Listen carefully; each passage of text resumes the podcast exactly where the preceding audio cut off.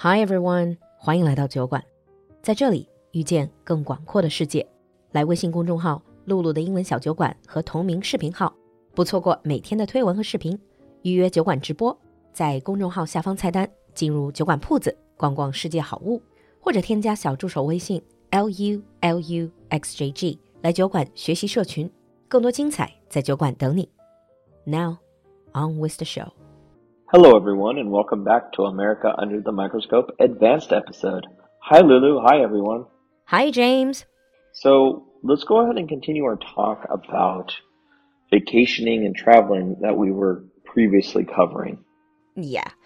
I have a question. Yeah. Because when we were wrapping up last time, you were talking about how it, traveling is more seen as a family event because if you're just single or if you just got married, you probably don't have a lot of money to travel and you probably will True. spend the time working. I have a question then. Do people generally see traveling as a must or luxury? Because in Europe, I kind of got the feeling like in the UK and also in, let's say, Southern European countries, going on vacation is like their right. Every summer, they have to do it. And it would be pretty awkward. It would be pretty weird if you don't go on a vacation. But what about in America? Do people see it as a must or a luxury? No, that's completely different. Americans definitely see it as a luxury, not a must, not a right. Because, for one, a lot of Americans don't really like the idea of something being a must. It goes against, like, our freedom to choose. But also, a lot of Americans, they have to work pretty hard to have the life that they want to have. And that means sacrifice. And since traveling is a pretty big expense, that is one of the things that gets sacrificed. So ah. it's not unusual to come across Americans who don't travel much or can't travel because they have other things that they need to pay for. They have to feed their kids and other stuff. So that is, is very much a luxury. Yeah. I think this is why in movies and TV shows, it's very common to see the sort of like when an older couple, when they both retired, they're like, now we can finally travel. Yeah, because they don't have to worry about their kids. Their kids are all grown up. They don't have other responsibilities. So it is not unusual for retirees to travel a bit more. Mm. They have the freedom to do so. So if it's a luxury, then do people show off their vacations? Like uh, Oh, yes. to your colleagues? Oh yes. like it's not unusual to you know, and someone's like, "Oh, we just got back from the Bahamas.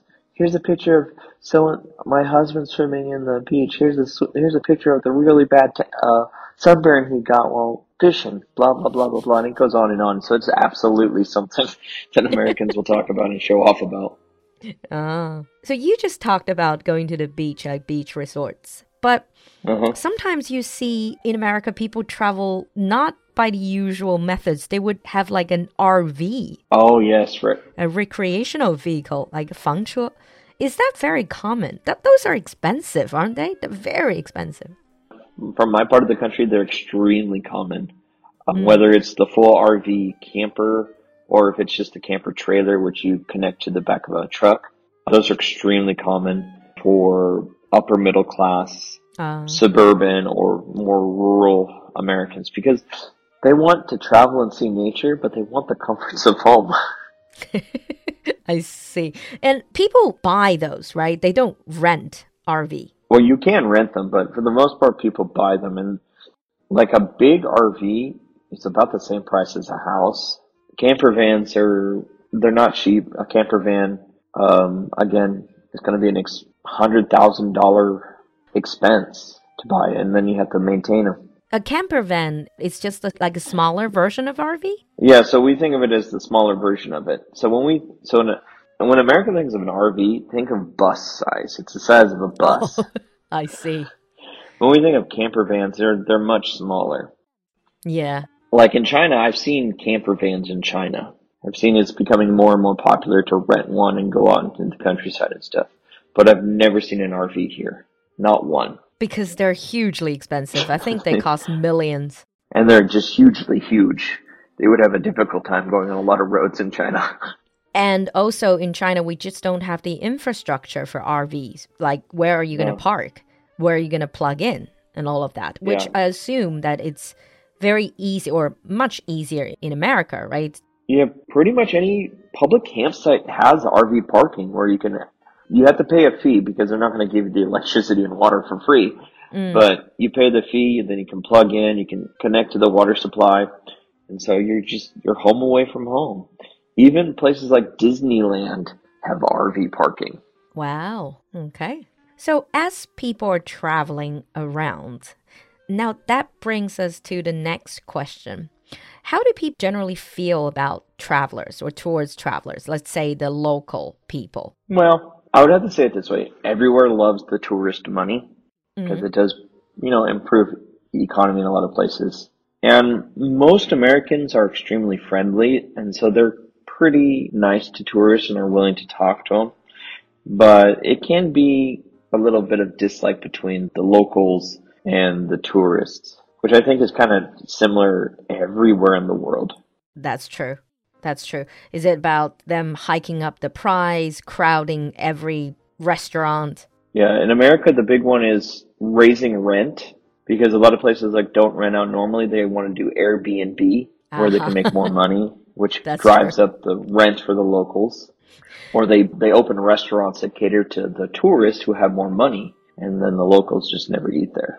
Actually, I have um, a question. So in China, recent years, we have all these sort of like Wang Hong destinations, Wang Hong The idea is they're Instagrammable locations and, and it uh, becomes like a trending hot destination and then everyone is swarming towards the destination. Does it happen as well in the States? Oh, yes. People following the Instagram influencers. Like, look at this place on this amazing sandwich at this amazing restaurant next to this amazing river in this amazing town. You should come here. And then they proceed to ruin it. Yeah. Or they go and it, it really isn't what was That great. portrayed. Yeah. and all they see is other dum dums who went to the same spot. Yeah. Well, they're going, a lot of these, some of the people just go to places to take pictures of the food and not actually enjoy them or take pictures of things instead of just enjoy the location. It's Yeah. The age of social media. just the way it is now. You sound like a very old person complaining about the youth today and their Instagrams. It is the youth of today, don't you know? Like when when I want to go on vacation and sit on the beach and stuff and look at the sunset, I don't want it to be surrounded by people just taking lots of selfies. I want to sit on my nice chair, drink my cold beer, and enjoy the serenity of everything. So yes, I sound like an old man. Now, there's another thing that we actually talked about this before the spring breakers, people who, the students who are going on their spring break.